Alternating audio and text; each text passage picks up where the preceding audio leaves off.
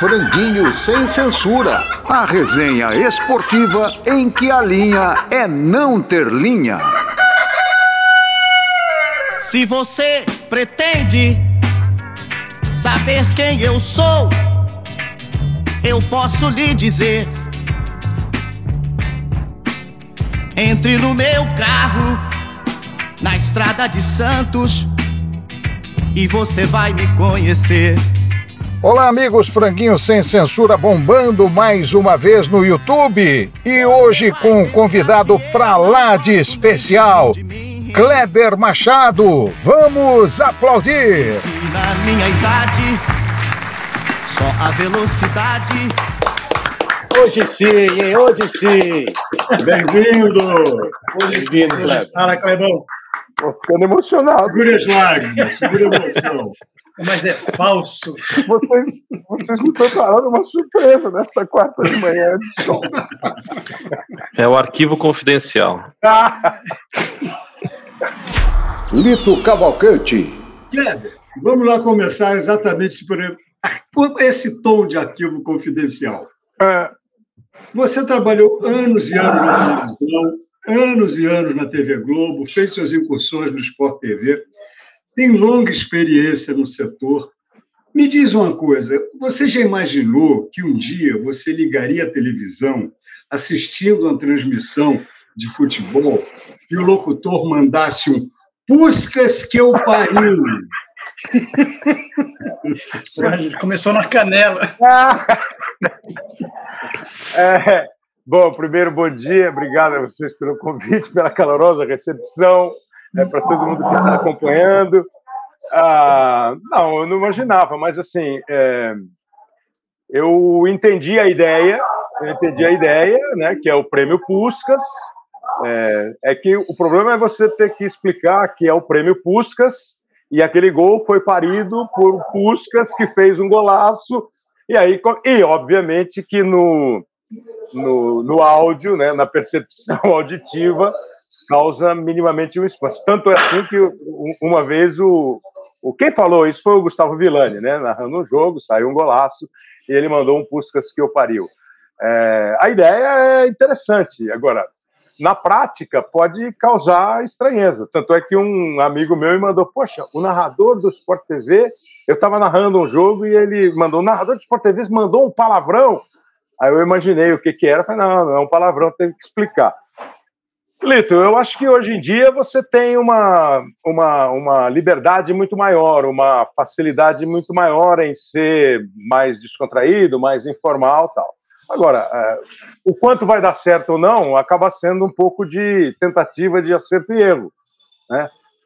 Talvez eu não usasse, mas eu, eu entendo a ideia. Eu acho que a ideia é de alguém que pensou uma, uma parada. Não sei se foi natural, assim, se saiu natural ou se ele pensou a ideia. Mas eu, eu, não, eu não imaginava que eu fosse ouvir. Luiz Carlos Quartarolo. Bom, Kleber, um abraço a você. Ótimo tê-lo aqui. Grande companheiro de sempre, das viagens, dos ombreando. Nunca trabalhei com você, infelizmente. Para você, mentira. Mas fez arena lá, né, Quartarolo? Ah, é verdade. A gente brigava lá de vez em quando e de boa. E quando você precisa explicar o que fez é porque não foi tão perfeito. né? Eu adoro o Vilani, mas explicar piada é porque fica difícil para entender, né? Então tem que ter legenda. Mas mudando de assunto. Kleber, as mudanças da Globo são só concorrência digital ou uma mentalidade de uma geração de diretores mais novos? Ah, eu acho que é, uma, é um mix disso tudo. É, é, é resultado dos tempos que nós vivemos na comunicação. Eu acho que essas mudanças não podem ser é, exclusivamente é, chanceladas ou di- dirigidas à Globo. Eu acho que muitas é, outras emissoras têm uma maneira diferente de fazer, não só futebol, como todas as outras atrações. Porque há uma diferença mesmo.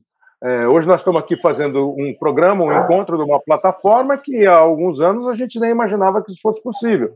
Hoje nós estamos aqui em seis, sete caras, cada um num canto, fazendo um espaço de hora e pouco. É, hoje nós temos, há muito tempo, nós temos uma reação da audiência muito mais imediata. E eu acho que isso tudo foi mexendo na maneira de fazer.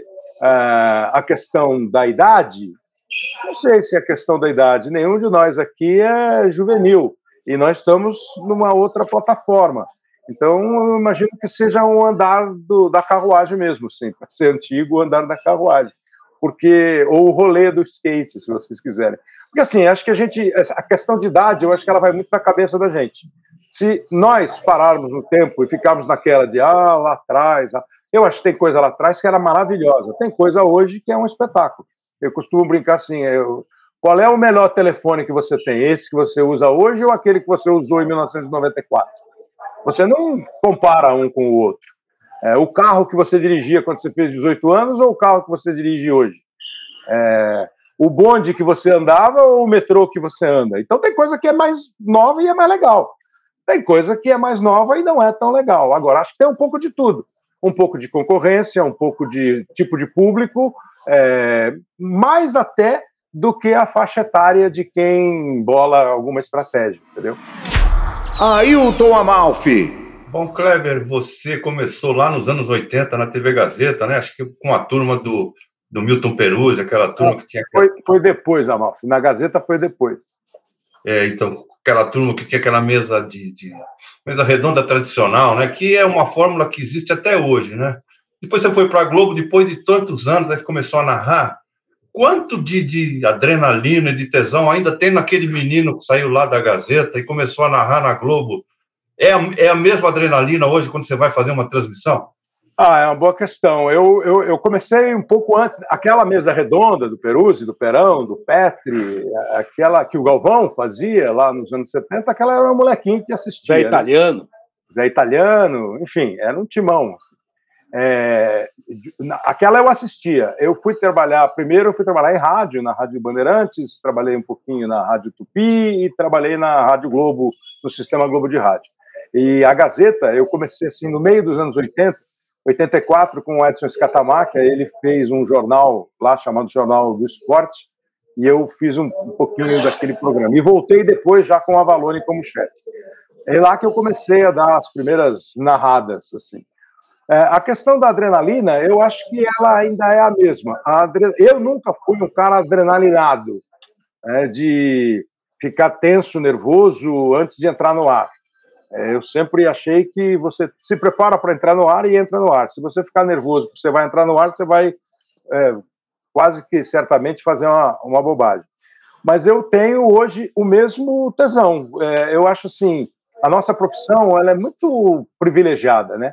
A nossa rotina, a gente sabe que tem rotina que hoje você acorda, que vai fazer aqui o programa, mas o que vai rolar, o que vão te perguntar, como é que você vai se sair de uma outra resposta, você não sabe. Você sabe que tem um jogo à noite, mas o que vai acontecer no jogo você não sabe. Então, acho que isso é um privilégio de quem tem uma rotina, mas os fatos que vão acontecer durante o teu trabalho são absolutamente imprevisíveis. Então, hoje eu acho que eu me sinto mais seguro, é, eu, eu, tô, eu, fico mais à vontade, mas a hora que pinta um, uma modalidade diferente, alguma coisa diferente para fazer, eu me preparo para fazer. Então, assim, a, essa adrenalina no sentido de estar tá afim de fazer, achar legal fazer, eu mantenho a mesma que eu tinha quando eu comecei a trabalhar. O Amalfi não gostou da resposta, foi embora. E você, Gini? Rodrigo Gini. Pois é, Kleber, eu queria saber, porque falar em Kleber Machado é justamente lembrar sempre dos, do hoje sim, hoje não. E a gente sabe que tem, é, é Quer dizer, os memes, as gafes, a gente pode dizer assim, viraram é, atração na internet e uma coisa que é muito citada, muito contada, mas também tem muito do carinho. Isso te agrada, isso te incomoda, a maneira como é tratado, a maneira como o pessoal brinca com você, com esse seu jeito de narrar, de de, de, de repente é, é, trocar uma informação ou criar um bordão ali da em cima da hora. Como é que é isso para você? Então, Rodrigo, a gente podia traçar aqui uma bela, um belo debate, estabelecer uma bela discussão sobre o que é gafe e o que não é gafe. É, hoje não, hoje sim, eu acho que não é gafe. Uhum. Não, não, vejo nenhum gafe. Olha o Romarinho, não é gafe. Não consigo ver como gafe. É, gafe Olha o Romarinho é o gol do Boca, né? Contra o Boca? O não, aí no caso, é, No caso, Não, seria não, o meme, né? Seria a coisa que, que se Não, torna. não, é, que- é é, que é que você usou a palavra gafe, né? É, ou você que usou a palavra gafe. Então, assim, gafe foi o dia que eu ultrapassei um cara na Fórmula 1 e o cara estava ultrapassando no retardatário. Aí é gafe. Aí é gafe. Aí vai, falando de tal, ultrapassa o cara, pô, é retardatário. Falei, Pô, aí é gafe. É uma puta gafe. Aí é gafe. Por- exemplo, o, o tal do gol do Zé Eduardo, que não saiu na final da Copa Libertadores. Ah, Pacaembu. 2011. Aquela é, uma, é um meme gafe. Pô, claro que é gafe. Eu achei que foi gol. Eu O Caio te salvou, né? É, o Caio, você. É, a bola foi pra fora. Como assim foi pra fora? Foi pra fora. Eu vi gol, né? Aquela é uma gafe. Mas assim, eu não me incomodo com, com, com brincadeira, com meme, com essas coisas. O, o ano passado, quando me entraram em contato comigo para fazer alguma reportagem, alguma matéria sobre os 20 anos do Hoje Não e Hoje Sim, pô, se isso for gafe, haja, haja tempo de durabilidade de uma gafe, né? Eu acho que não é gafe. Mas eu não me incomodo, não. Eu, eu, eu me incomodo quando você faz uma onda eh, tirando alguma coisa do contexto, tirando uma frase do contexto, pegando só um negócio e dizendo que aquilo ali é uma mancada e você não contextualizou, não viu toda a história. Aí eu não acho legal. Mas assim, brincar, porque se eu brinco numa transmissão, eh, eu dou direito para as pessoas que assistem brincarem comigo. Eu acho que essa é, a- é o ponto de partida e é o final da história. Você brinca, eu brinco e você brinca comigo. Eu eu faço na Copa do Mundo uma foto eh, tirando uma onda ali do lado do Lewandowski, do Mbappé e do Messi, e aí eu faço a pose como se eu fizesse parte daquele time. O cara pode brincar comigo. Eu é que comecei a brincadeira. Aí o cara pode brincar comigo. Também não gostou, também foi embora, tá vendo? Pô, Eu eu sou tô- o próximo, hein? Sou eu, tô, próximo. eu tô achando que eu vou embora, não tô fazendo A gente tem que chamar o Toné. Hélio Alcântara. Clebão, meu amigo Clebão, de mais de 45 anos, de 45 anos, está fazendo as contas aqui, a gente está bem velhinho, Kleber. 79, É, 80, pois é, vai, cara. 80, vamos tirar menos, 43, velho. melhorou, melhorou.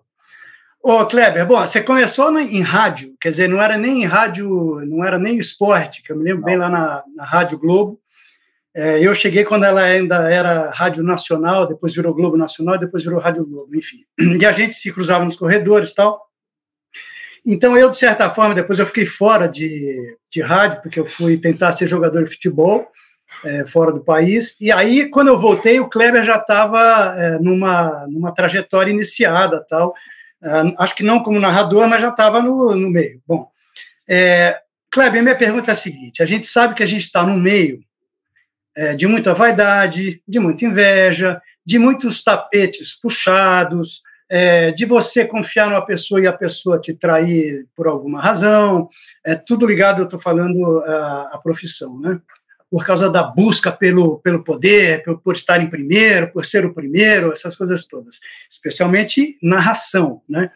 É, quem é o primeiro? Quem é o primeiro da Globo? Quem é o primeiro não sei o quê? Quem que vai para a Copa? Quem não vai? Então a gente sabe tudo isso. Como é que você fez ao longo da sua carreira, que foi uma, uma carreira é, construída, eu diria, lindamente, né? Quer dizer, com muito Fala é, né, Elinho? Não fala foi, não. Fala é. É, não, né? Você ainda está construindo, tudo bem. É, mas é, como é que você lidou com, essas, com esses problemas de relacionamento, sempre visando a sua, vamos dizer, integridade, você não fazer tantas concessões, porque a gente sabe que a gente tem que fazer às vezes. É, você lançou mão de meditação, você teve que fazer terapia, você teve que conversar com muitos, muita gente da família, é, com amigos para enfrentar essas, vamos dizer, essas situações mais amargas, entre aspas, não? Sinceramente, não. Não, não, não porque eu não ache que possa te ajudar, porque eu nunca senti necessidade. Eu tenho para mim que eu sou bem resolvido comigo mesmo. Eu sei das minhas qualidades, eu sei dos meus defeitos, eu sei das minhas impaciências, eu sei a hora que eu próprio tenho que falar assim, fica quieto. É, às vezes eu sei que eu. Aí depois eu volto para casa e falo assim, você falou para ficar quieto, por que, que você não ficou quieto? Entendeu? Eu tenho absoluta consciência disso. Então eu arrumei uma ou outra discussão. Mas assim, você falou de integridade e de concessão. Concessão é, você faz para conviver dentro de um ambiente que você não é o dono do ambiente. Você tem que viver num ambiente, então você tem que se adaptar ao ambiente. Integridade, eu não tenho nenhuma dúvida da minha. Pode aparecer alguém que tenha, mas eu acho que vai ser difícil alguém dizer o Kleber fez tal coisa que me prejudicou. É, se o cara disser que eu fiz alguma coisa que o prejudicou e eu admitir que possa ter prejudicado, eu vou imaginar que tenha sido uma coisa sem querer. Eu tenho na minha cabeça, eu fiz tal coisa que eu sabia que ia me beneficiar e ia prejudicar alguém. Eu não tenho no meu no meu diário nenhuma situação dessa. Pode ser que alguém tenha, pode ser que alguém tenha, mas eu não nunca agi desonestamente, nunca agi é, contra alguém para me beneficiar. E esse negócio de competição, de vaidade, eu acho que isso tem em qualquer setor de atividade. É pouco provável que algum de nós nunca tenha brigado com alguém da família. É, a gente briga com a mulher da gente, com a filha da gente. Então, imagina se você não vai é, ter uma, uma, uma, uma questão ou outra na sua vida profissional. Mas eu sempre fui bem resolvido. Eu nunca tive dúvida de que se eu fizesse, vamos imaginar um campeonato que tenha 10 jogos, se eu fizesse nove jogos, eu nunca tive dúvida que a final do campeonato ia ser feita pelo Galvão. Depois, com o tempo, as coisas foram se dividindo de uma maneira que ele ficou um tempo mais com seleção e, e, e Fórmula 1, aí a gente começou a narrar uma outra final. Eu acho que eu tenho um bom tanto de jogo grande na minha carreira, como o Luiz Roberto tem, então eu acho que isso foi é, se acomodando ao longo do tempo. Mas nós nunca tivemos dúvida que na Copa do Mundo o Galvão ia fazer os Jogos do Brasil, a abertura e a final. Nunca tivemos dúvida. Como nunca ninguém teve dúvida na Rádio Globo que o Osmar ia fazer, que na Bandeirantes o Fiore ia fazer, que na PAN e depois na Bandeirantes o Silvério ia fazer. E que na, na, na TV Bandeirantes o Luciano e o Silvio dividiam, mas tinha uma hora que era o Luciano. Isso é meio natural, entendeu? Então isso nunca me incomodou. É, mas eu, claro que eu vi gente fazendo coisas que eu não faria. Agora, acho que cada um tem a sua conta, né? Como diz o outro lá, põe na minha conta o que eu consumi. Então, acho que eu não consumi nada que tenha feito mal para ninguém, não. O Kleber, ainda nesses 30 anos assim de longevidade ou mais que você já está narrando, é, que, que mudou desde lá no início assim da função do narrador? Porque a gente pode falar, por exemplo, o repórter de campo hoje em diversas competições nem tem mais. O comentarista saiu um pouco a figura do jornalista entrou mais o ex-jogador.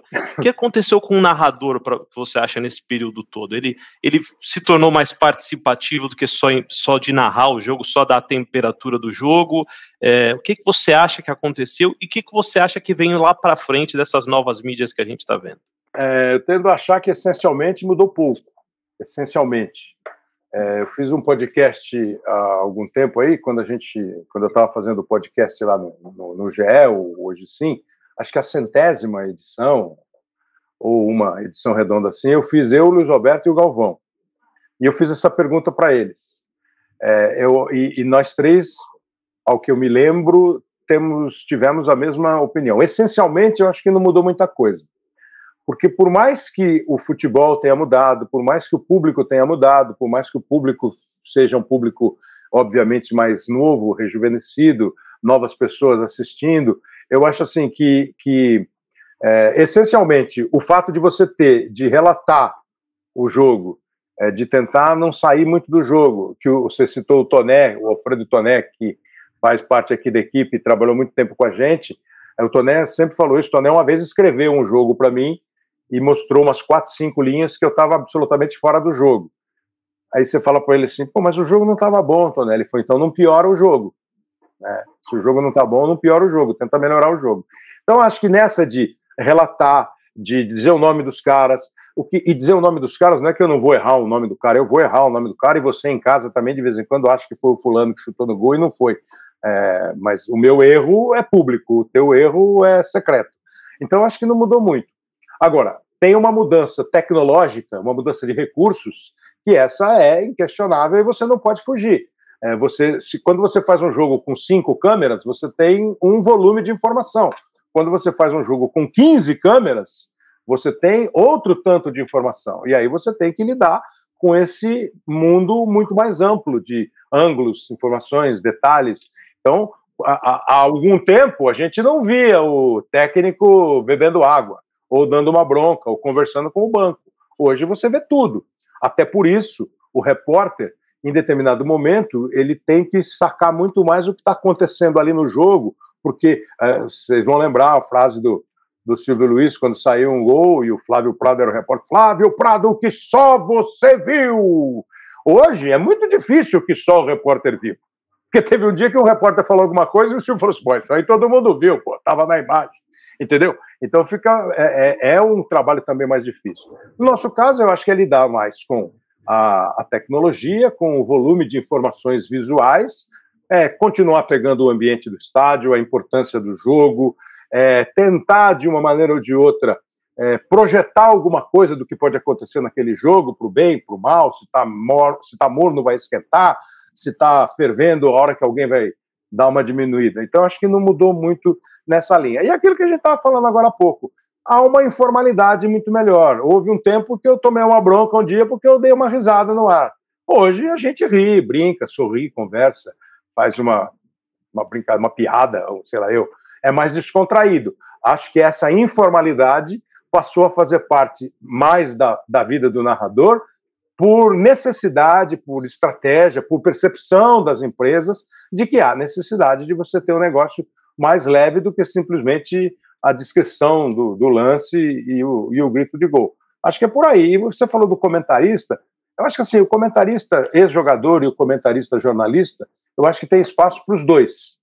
É, algumas emissoras conseguem casar bem a dupla, jornalista e ex-atleta, porque eu acho que os dois têm ângulos interessantes e visões que podem acrescentar ao, ao público. É, talvez o grande enigma, o grande segredo, a grande, o grande desafio é o jornalista não querer se comportar como ex-jogador, para dizer que conhece tudo do vestiário, e o ex-jogador também entender que ele não pode falar para um mundo que só entenda quem participou desse mundo.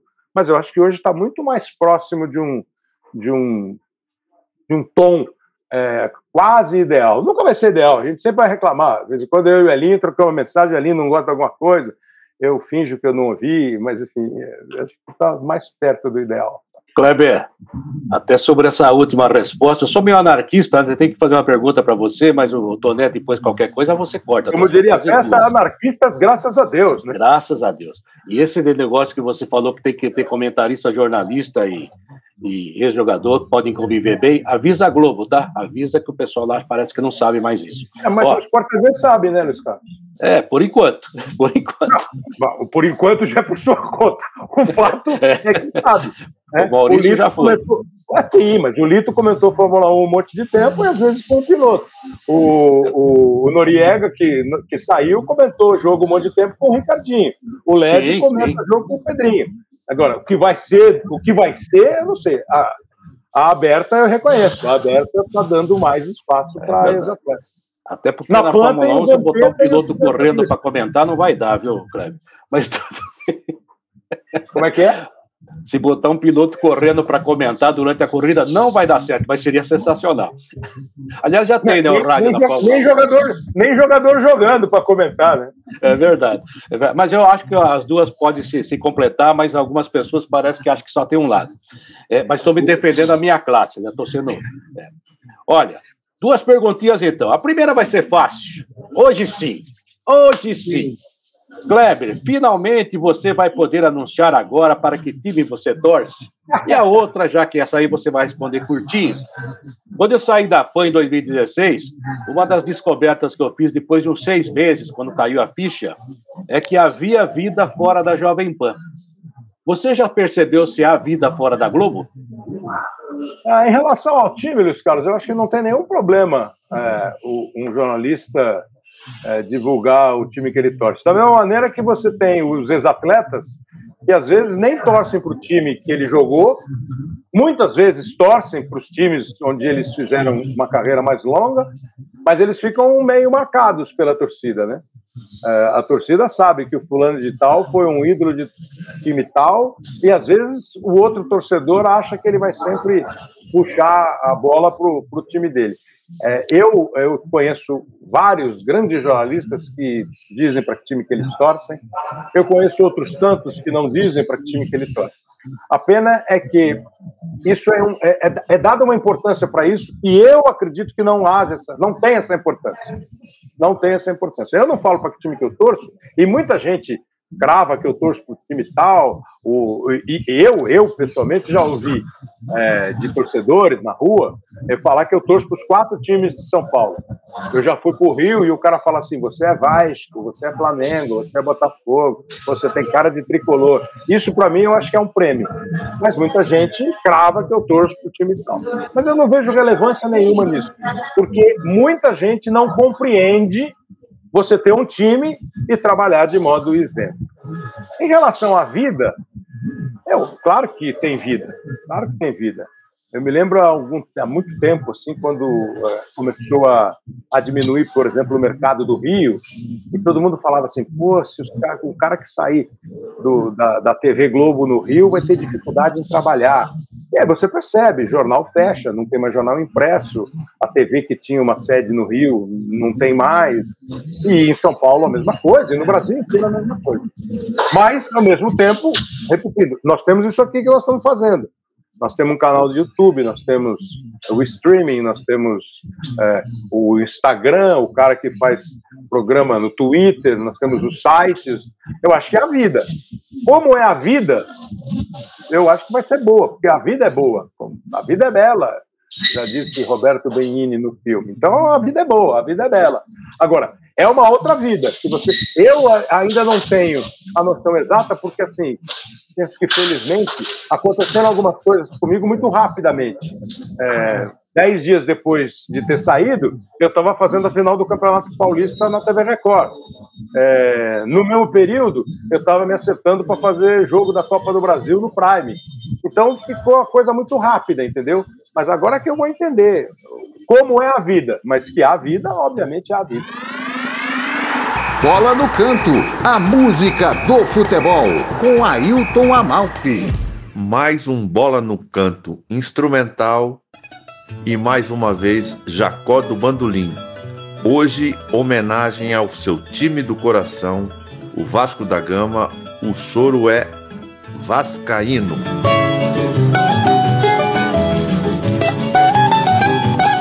O início desse choro nos remete às guitarras portuguesas, nada mais adequado.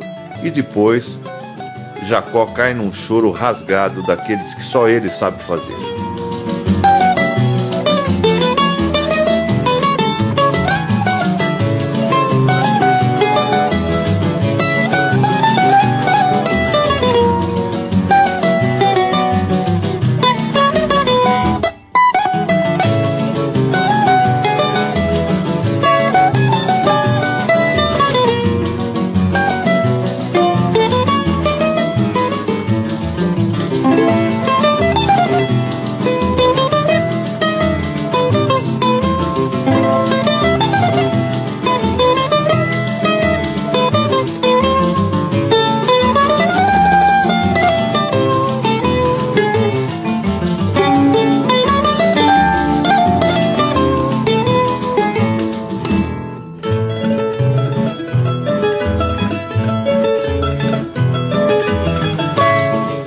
Lista de vascaínos ilustres da música brasileira, principalmente no choro e no samba, é muito grande.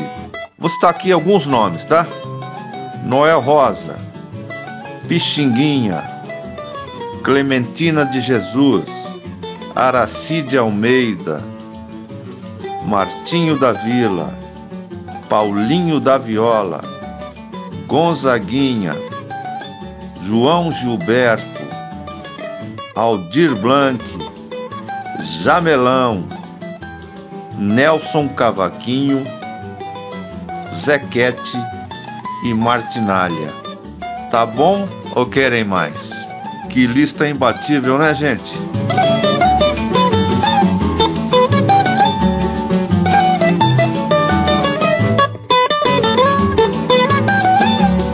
Hoje instrumental Bola no Canto, Vascaíno, do Vascaíno Jacó do Bandolim. Até a semana que vem.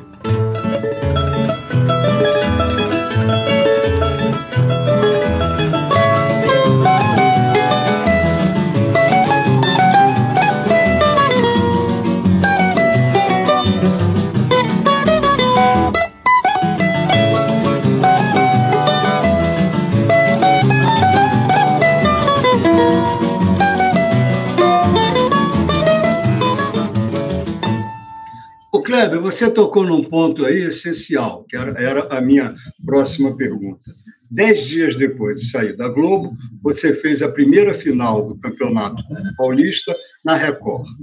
O Ibope foi enfático: 18 pontos para a Record, 11 pontos para a Globo. Como é que isso, como é que você sentiu isso? Como é que isso funcionou na tua cabeça? Porque, logicamente, dez dias antes você estava magoado, você estava machucado. E, de repente, você tem essa consagração. Como é que isso funcionou na tua cabeça? Primeiro, Lito, sem, sem mentira mesmo, sem brincadeira, eu não fiquei magoado, nem chateado, nem nada. É lógico que eu não queria sair. Eu tenho dito para todo mundo que eu queria me aposentar lá, que eu achei que eu fosse me aposentar lá. Né? Eu fiz esse mês 44 anos de carreira. 41 anos eu passei, seis na rádio e 35 na TV Globo. Então, lógico que a minha, a minha projeção era, pô, vou trabalhar lá mais alguns anos e vou me aposentar lá. Mas, assim, dizer eu não fiquei em casa é, com a cabeça embaixo das cobertas, eu não chorei, eu não abri o armário, olhei o uniforme da TV Globo e falei, ah, não estou mais usando esse uniforme. Não fiz nada disso, mesmo. Não entrei em depressão, não fiquei enjoado, não fiz nada. É, porque eu acho que eu não fiz nada de errado para sair, entendeu? Ah, me deram como justificativa uma questão orçamentária lá e beleza. Agora, é, eu tive dúvida em relação a topar fazer os dois jogos da, do, do, Campeonato Paulista. Eu imagino que eu topei, porque assim, conversando com as pessoas e aí comigo mesmo, falei, pô, peraí, eu tenho o Campeonato Paulista pra caramba na minha carreira. Fiquei sabendo que essa foi a 19 decisão de Campeonato Paulista que eu fiz. Então, de um jeito ou de outro, pelas circunstâncias, eu acabei tendo a minha voz, as minhas transmissões ligadas a grandes decisões de Campeonato Paulista que sempre deram ótimos números de audiência. Então, eu falei, pô, eu vou pegar essa. E, e na hora da, da, da, negociação, pô, e daqui depois, depois, o que, que a gente faz depois? Pô, vamos pensar nos dois jogos e vamos fazer. A audiência foi ótima, você fazer um jogo. Qualquer programa que bata de frente com por qualquer horário que tenha a competição com a TV Globo, é muito difícil é, ganhar a audiência da TV Globo. Eu acho que o jogo ganharia, comigo ou semigo, como eu diria o português correto. Eu acho que ganharia. É, mas acho que teve um número bem expressivo. Os dois jogos chegaram a dar pico de 20, 21 pontos, que é uma audiência que fora da TV Globo é muito rara de ser obtida. A média foi muito boa, média de bola rolando chegou a dar 18, 19, a média da transmissão inteira é, com meia hora antes e na final meia hora depois, chegou a dar quase 16, então a média foi muito boa. E acho que a minha ida para lá, o convite que eles fizeram para que eu transmitisse, agitou, fez um movimento, entendeu? É, não sei o quanto eu acrescentei em pontos de audiência, mas acho que ajudou a fazer um movimento, a, a agitar o, o a, a, final, agitar os dois jogos. E também me ajudou se eu não fiquei, como eu não fiquei mesmo chateado, deprimido, nada disso, é, acho que ajudou a ser mais rápido ainda o processo, porque eu tive que rapidamente mudar, olhar para a camiseta e ver que era um outro logo, que na hora de dar a deixa eu tinha que falar outro nome, é que eu tinha outros companheiros, alguns que eu já conhecia, outros que eu estava conhecendo, fui muito bem recebido. Eu acho que tudo isso ajudou. Esse negócio da vida do Luiz Carlos Quartarolo é assim, ela começou a girar rápido, entendeu? A vida girou rápido. A vida, você chegou no, no autódromo para fazer a corrida e já tinha treino. Então não deu tempo de você ver se estava frio ou estava calor. Vai, vai, vai lá e fazer o treino. Bom, Kleber, estou vendo aí atrás de você que você não botou a viola no saco, né? É, mas é só é, essa viola aí, Amalfio. Uma vez eu falei, pô, vou, vou, vou aprender violão. Aí, professor, professor era músico, aí começamos a aprender. Aí eu vi que a mão direita era ruim, a mão esquerda era um pouco ruim.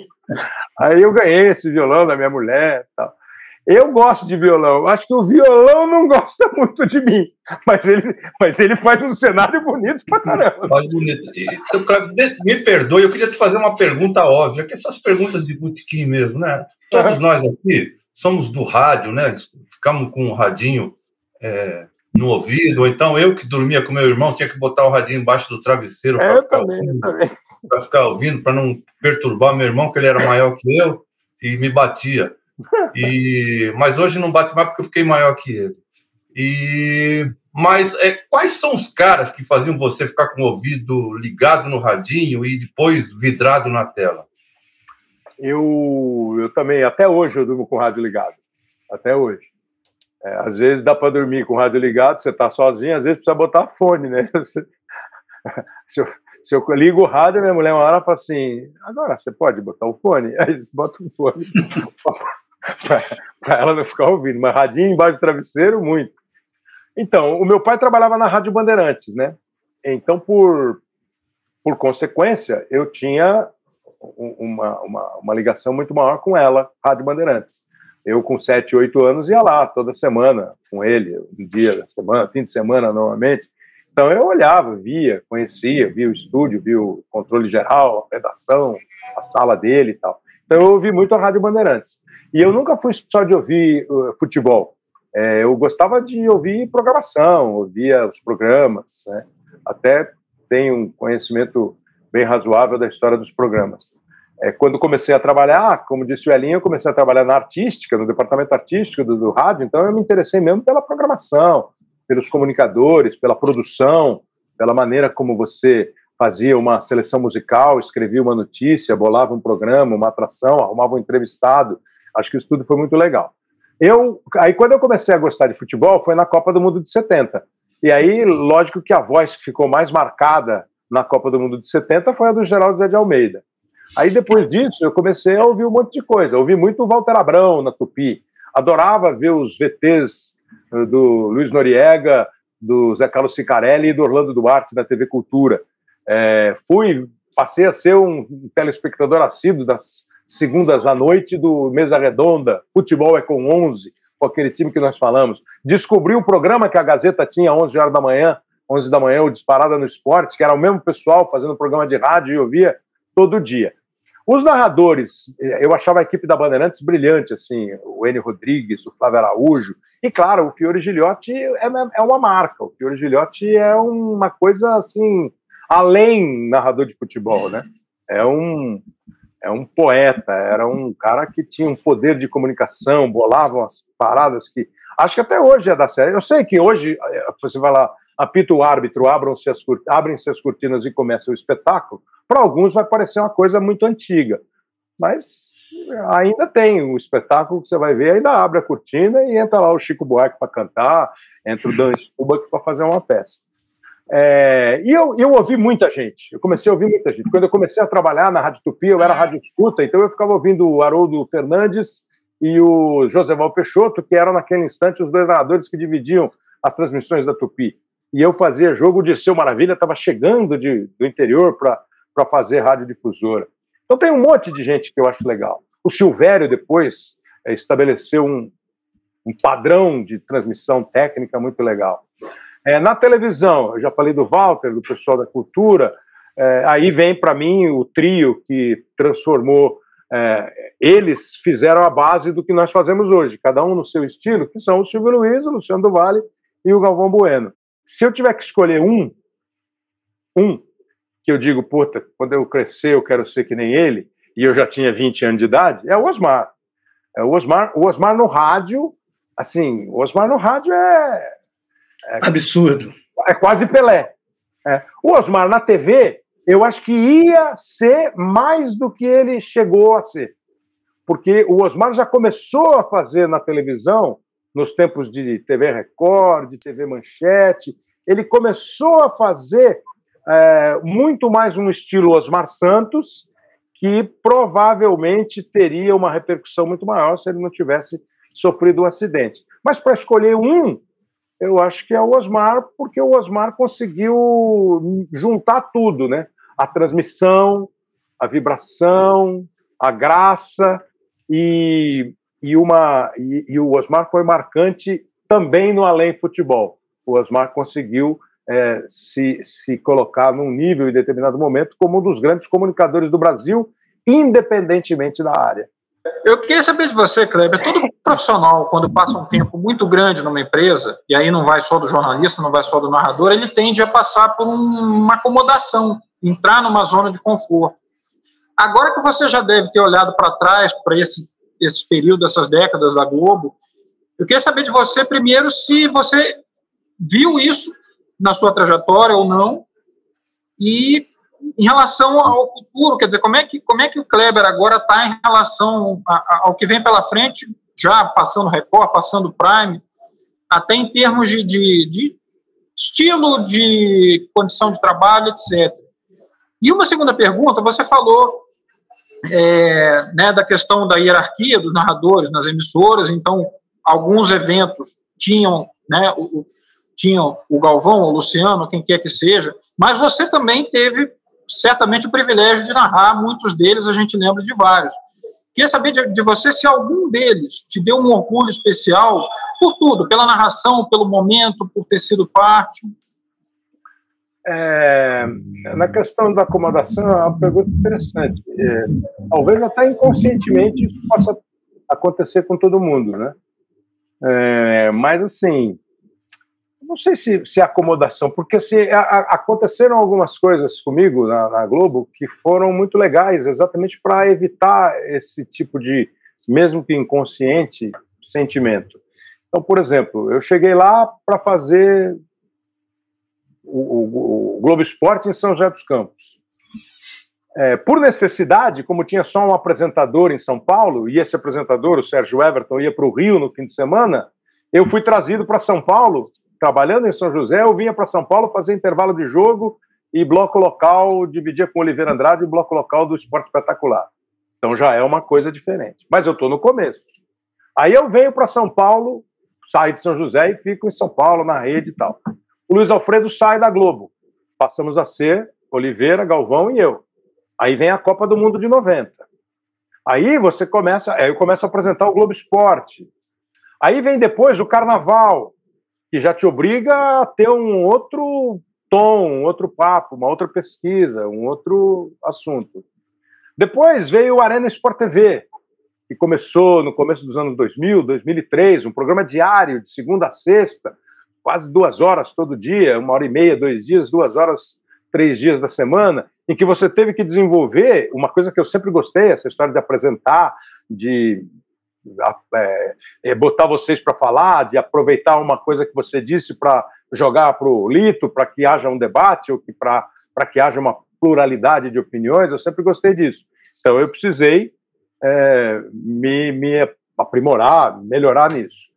Aí, ao mesmo tempo, lá na TV, os caras falavam assim: pô, você está fazendo arena no jogo.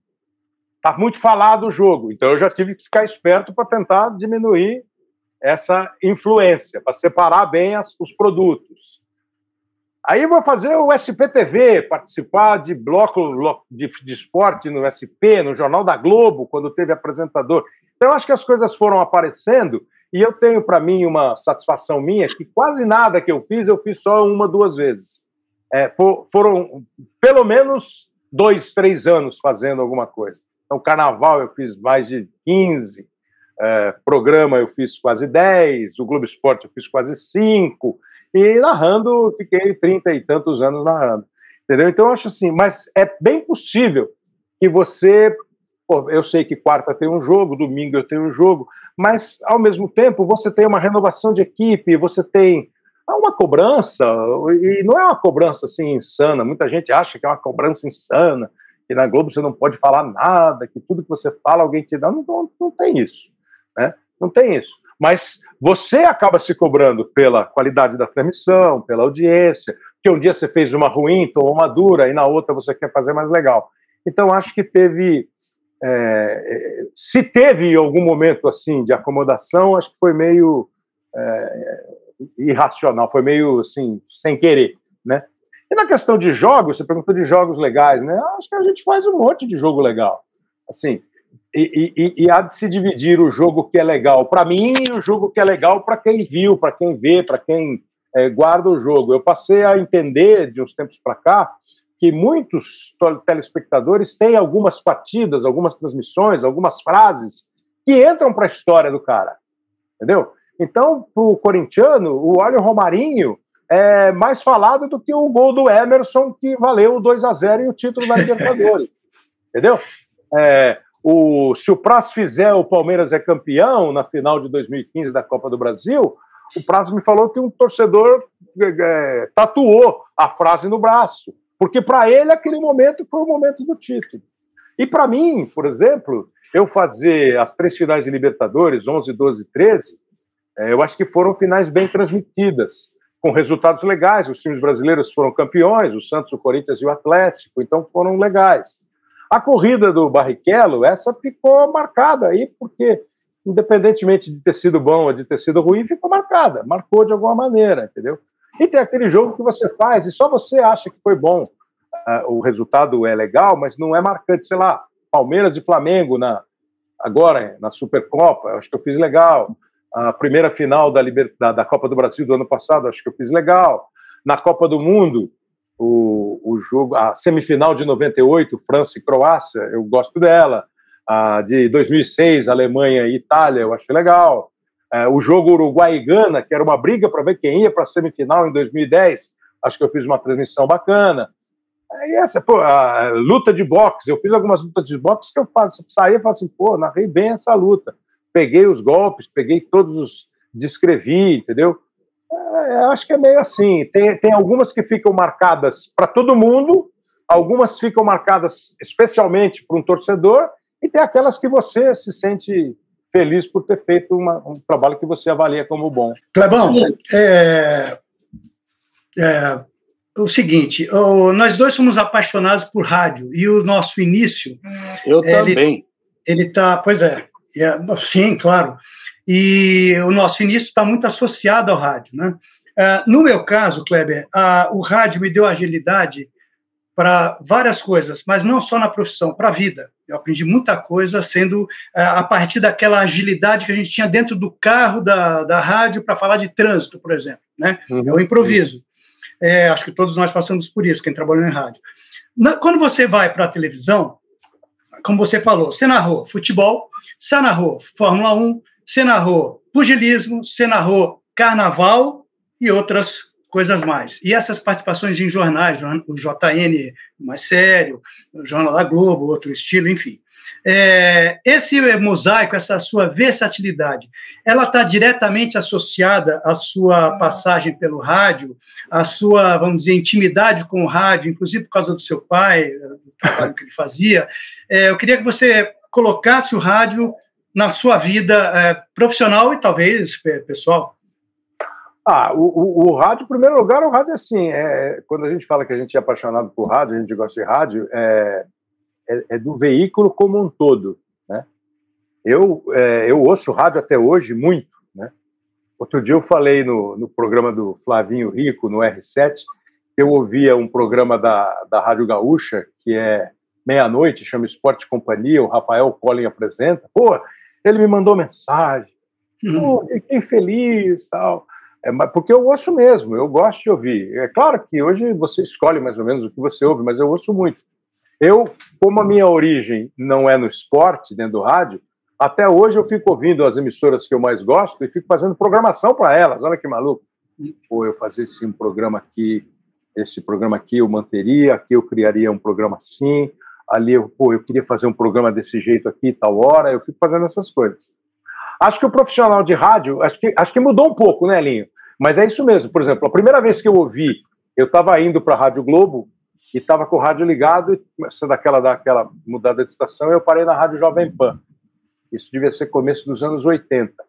E quando eu ouvi a PAN fazer um boletim do fechamento da Bolsa de Valores de São Paulo, eu achei aquilo tão diferente, né? Porque não tinha esse tipo de. E aí, eu não conheci o Fernando Vieira de Mello, o Quartarolo deve ter conhecido, e dizem que é um gênio do rádio. Dizem não, né? É. Então, a, a, a sacada de que aquilo interessa ao público, aquele público, ao público dele, e hoje não há veículo de comunicação que não diga como fechou a Bolsa de Valores. Então, acho que isso é uma. Agora, mudou. Mudou. Mudou porque diminuiu. É... O, o, rádio, o rádio legal para mim é aquele rádio que tem uma programação eclética, uma programação que tem um pouco de tudo. Claro que hoje é muito pouco provável que, tirando o FM que tiver esse perfil, é, é, muito pouco provável que você vai fazer um programa de rádio hoje e vai dizer, bom, agora nós vamos ouvir Roberto Carlos cantando dele Erasmo. Olha, é, acho que não cabe mais, mas o FM ainda tem, e as rádios mais ouvidas no FM ainda são as rádios musicais. Mas acho que quando você vai fazer um programa, e aí a gente vai pensar muito no perfil de, de emissoras que a gente ouve, lá, a Band News, a CBN, a própria Bandeirantes, a PAN, não é uma rádio de tocar música há muito tempo, é uma rádio que tem outro tipo de. E, e agora, diminuir um pouquinho a, a, valorização do produtor, o tipo de produção. No meu tempo, cada programa tinha seu, a sua equipe de produção, e não era um cara, eram dois, três caras produzindo. Então, é evidente que você tinha um, um conteúdo muito mais pensado, pesquisado, elaborado independentemente de você achar que o programa era bom ou ruim. Mas ele dá mesmo uma, uma agilidade, uma, uma capacidade de improviso, aquela história de que hoje tem em todo lugar, de você botar alguém pelo telefone e o cara no telefone entrar e você fazer uma entrevista, tudo isso é legal. Agora, e no, e no meu caso, e eu, eu não fui um grande. É, por muito tempo, eu não fui cara de falar em rádio. É, eu fiz lá um ano, um ano e meio como repórter da Rádio Globo, trabalhando na, na artística. Então eu não sou um cara de microfone com uma formação 100% rádio. A minha formação de rádio é a formação de uma maneira geral, de programação, de conceito de programação. Sabe onde eu descobri que você desenvolve, eu desenvolvi muito bem esse negócio de falar um pouquinho de tudo, de exercitar improviso na TV Gazeta na TV Gazeta, que a TV Gazeta tinha lá o nosso jornal que a gente apresentava, sei lá, tinha 40 minutos de produção. E de vez em quando você tinha 25 minutos de produção de BT, de reportagem, e tinha 15 minutos que a gente tinha que preencher conversando entre nós. Eu apresentei um programa na Gazeta que chamava Sábado Esporte, começava três da tarde e acabava oito da noite. Você imagina, um programa de cinco horas de esporte, numa televisão que não tem não tinha recursos para você fazer um super programa, super produzido, mas os caras eram super dedicados. Então você fazia entrevistas com modalidades que não eram populares. Você tinha naquela oportunidade a, a chance de botar compacto de jogo. Você fazia um, um, um pré-rodada como uma mesinha redonda. E, e, às vezes as coisas não saíam, não davam certo, alguma coisa aí, o cara falava a você, pô, segura aí que não deu certo. O que acontece hoje na TV Globo e em qualquer outra TV, de vez em quando, pô, travou aqui, segura aí para mim, pô, sabe? Chama o Elinho, não, não chama não, não chama não. Aí você tem que se virar. Eu acho que isso me deu um pouquinho de cancha. Mas acho que tem muito de pessoa para pessoa, né? Tem cara que tem esse dom, tem cara que tem menos o dom. E, mas acho que o, o rádio ajuda muito nessa, nessa agilidade de raciocínio e de execução. Ver, você sabe qual a diferença entre o casamento e a prisão? Não sei, mas não vem coisa boa. É, o, de, o detento joga bola. Não, casado eu também jogo bola. Eu prefiro é. ser casado, eu prefiro ser casado e jogar uma bolinha. Você é mas, mas tá jogando bola ainda, Kleber? Você falou aí da pelada. Eu lembro você jogando a pelada com a gente ali. Era um atacante meio parado ali na área, né? É, fazedor de gols, mas cair, meio parado, meio parado na área. Vai cair a linha dele daqui a pouco. A conexão dele. Não, esse negócio de parada é o seguinte: depende do jogo, né? Mas você percebeu a frase? Fazia gol. Fazia, fazia. Tem que ser, tem, tem que ser honesto nessa é. situação. Fazia gol. Assim, eu nunca fui um corredor. é o Romário. Nunca fui. É, então, eu não queria, eu não queria fazer comparações, entendeu, Quartarão? Levantaram a bola. ah, eu acho que era mais para finase, não era? É... Ah, cano, vai, tô, tudo bem. Ô, Toné, vai tirando os caras aí, Toné. Os caras já estão falando bobagem aqui, Toné. Vai tirando, vai desconectar. Aê, boa, Toné! Não, deixa ele voltar, Toné, deixa ele voltar. É, ele, foi só, ele foi só descontraído. Não, assim, eu, eu, eu, eu acho que eu jogo direito. Não sou craque, longe disso. Não sou habilidoso, não sou cara da. Mas acho que eu jogo direitinho. Eu gosto do jogo mais. É, é, o que mais me dá bronca é quando o cara erra a ideia do jogo, é, o que a decisão tomada. Mas assim, aí cada um é. Me, me contaram uma história de um técnico brasileiro que foi dirigir um time grande, famoso. Aí na hora de um treino o cara dominou a bola e meteu na direita. Ele parou o treino e falou assim: Mas por que você não meteu na esquerda? Ele falou: Porque eu não quis, pô. eu que toco a bola, eu que sou o cara, eu que sou o jogador, eu quis meter ali. Como assim? Por que, que eu não meti na esquerda? Porque eu achei que a direita era melhor. Entendeu? E aquele cara chato que bate na porta na hora do, do orgasmo. É, não sei. Vai, vai pro ar, Quartarolo. Eu, eu, eu, não sei, Quartarolo, porque agora então eu vou deixar sempre a porta aberta. As consequências vai... serão piores. Eu não sei se vai para o ar, mas eu vi uma entrevista uma vez do Vampeta falando do negócio da pelada do jogador ruim. Aí ele estava dirigindo o Grêmio Osasco. Ele chegou para o lateral esquerdo e falou: Olha, é o seguinte, você pega a bola, dribla o zagueiro e cruza na área. Fala, pô, professor, se eu soubesse fazer isso, eu não estava no Grêmio Osasco.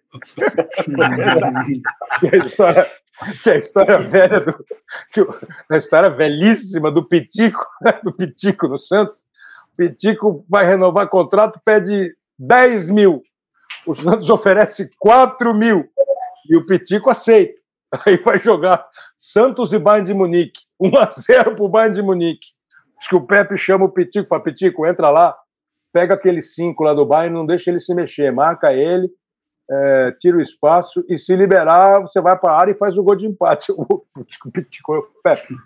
O 5 do Bayern de Munique é o Beckenbauer. Tá 1 a 0 para os caras. Por 4 mil, seu Pepe. Tudo isso por 4 mil, seu Macia. Seu Macia. Seu Macia, o senhor quer que eu marque o Beckenbauer e ainda faça o gol de empate por 4 mil? Deve ser folclore, mas é bom. Né? Boa. Que é outra do cara da, do rádio, né? Ô, Lito, quanto você quer para vir aqui para minha rádio? Eu quero 20 mil. O cara falou, porra, tenho dois. Ele falou, aceito.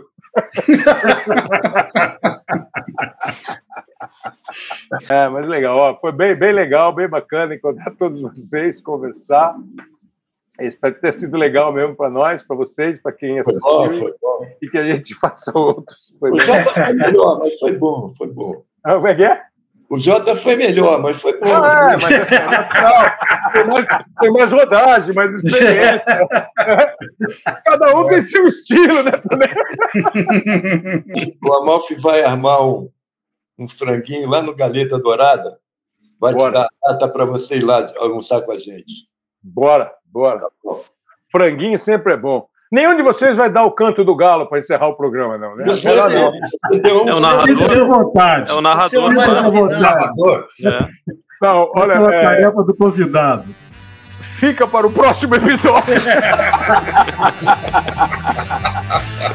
Chegamos ao final de mais um Franguinho Sem Censura. Semana que vem estaremos de volta. Até lá da estrada de Santos, onde eu tento esquecer um amor que eu tive e vi pelo espelho na distância se perder.